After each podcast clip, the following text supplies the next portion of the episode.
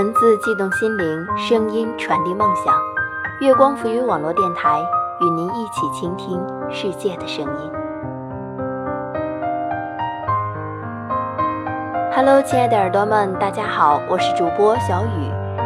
又一个夏天结束了，你过得还好吗？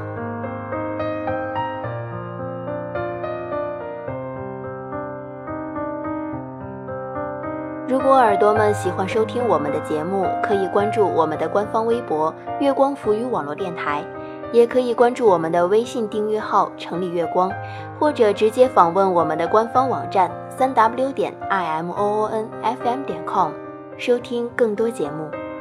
我们期待着你的到来。今天小雨给大家带来的这篇文章是来自陆十七的。你所谓的一劳永逸，其实是坐以待毙。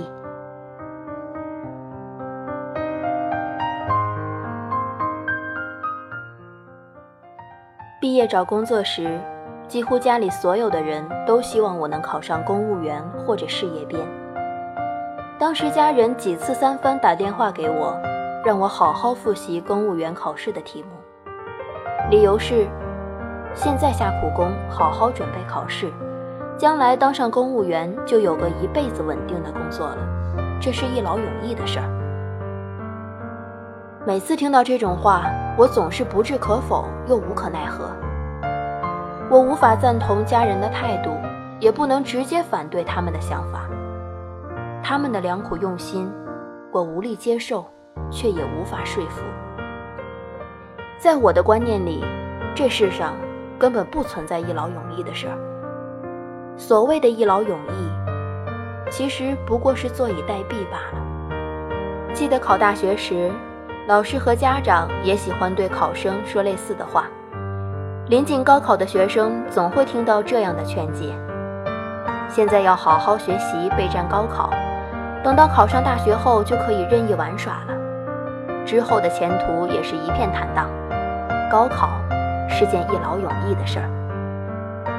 可是考上大学后，我才知道大学一点都不轻松。学习语言专业的我，仍然要每天上自习背单词。那是我第一次开始反思大人们所说的这些话，质疑所谓的“一劳永逸”。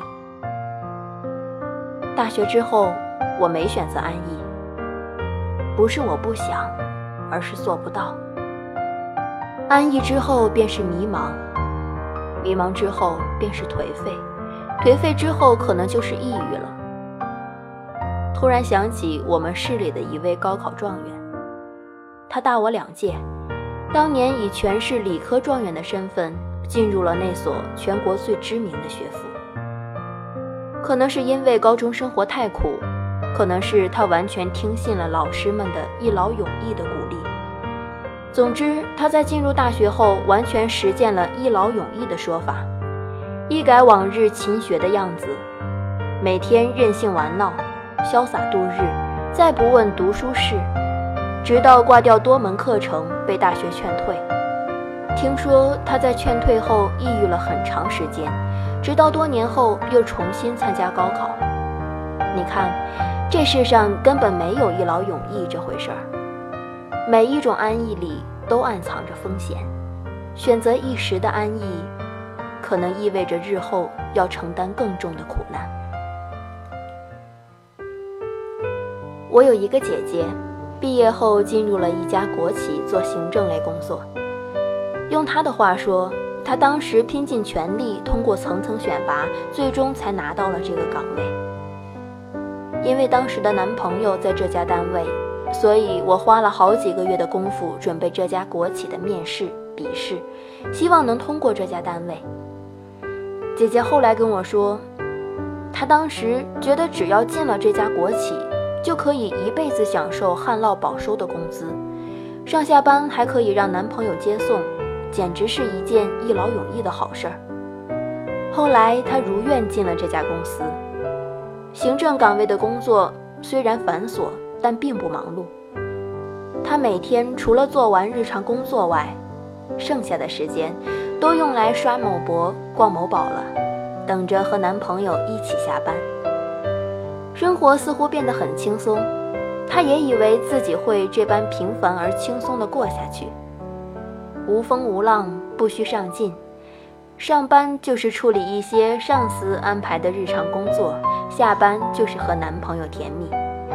显然，我那时候把人生想得太简单了。后来我男朋友跳槽要去上海发展，我不愿意去上海，只好分手。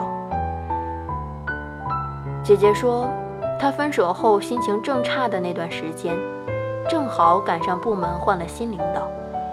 这位新领导每天都给她安排很多工作，而且涉及到很多她并不熟悉的领域。我好久都没学过新东西了，人早就懒了。人啊，过惯了清闲日子，也就适应不了大工作量了。为新领导带来的大工作量而心烦，为分手而心乱。这两件事一下子冲击了他所谓的平凡而轻松的日子，他无法适应这种双重变故，冲动之下辞职了。辞职后，他才发现，自己工作的这两年几乎一无所得。除了会按着领导的要求处理点日常琐事外，他几乎不会做别的事情，不会做 PPT，不能熟练使用办公软件，不会做设计，也不会写创意文案，甚至连大学学过的管理类课程也都忘得干净了。曾以为的一劳永逸的生活，瞬间倾覆。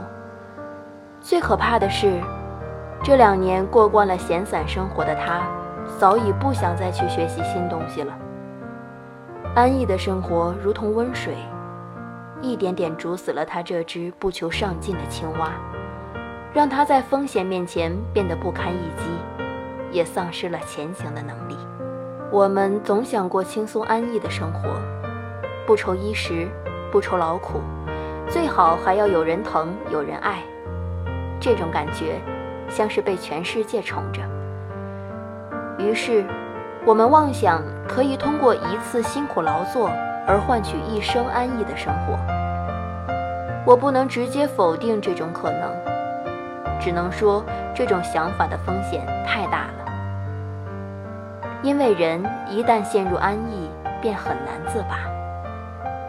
有一天，当这种安逸被打破，生活便会瞬间失控，而身处安逸之中的人，则对突如其来的风浪毫无招架的能力。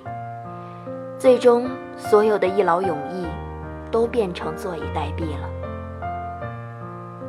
所以，我们或许应该去追求一种有远见的生活方式，享受艰苦之后的安逸，也要懂得在安逸中未雨绸缪。要知道。懂得筹划未来的人，才能更好的把握当下。这也是我对自己的劝诫和要求。六月毕业季之后，我在这个七月开始了自己的工作。单位有国企背景，工作内容不算繁重，还能让我充分发挥自己的价值。我喜欢这个平台，想在这个平台上施展自己的能力。但也告诫自己，要时刻保持离开这个平台的能力。所以我努力地在这个平台上学习各种技能，同时也不敢抛弃自己所热爱的文字，依旧专注而认真地写着。我想，这或许正是我面对生活的态度吧。不依赖一份工作，享受一份工作带给我的一切。在这个平台上用心思考、学习、积累经验，同时也让自己时刻保有离开这份工作的能力。即便有一天依旧可以凭借之前的积累获取生存的资本，不依赖一个男人，享受一个男人对我的好，也用心去爱，同时保有自己独立的能力。这样，即便有一天会分开。依然可以坚强而自信的生活，不依赖一段时光，享受一段时光对我的种种恩赐，同时也让自己拥有随时抵抗风浪的能力。所有的一劳永逸，都可能是坐以待毙。我们要追求的，或许应是一种有远见的生活方式，可以享受当下的安乐，却不妄图长久的安逸，在安逸中遇见未来的风霜，始终保有前行的能力。这样，方可在抵达每一个未来时，都能看到一树的繁华。听到这儿，耳朵们心里可能会有很多话想说，大家可以关注我的私人微博，别送我回家了，把想说的话告诉我。小雨记得有一句古话是这样讲的：生于忧患，死于安乐。或许人这辈子啊。根本没有一劳永逸的事儿。希望大家都能努力的过上自己想要的生活吧。感谢耳朵们的收听，下期不见不散。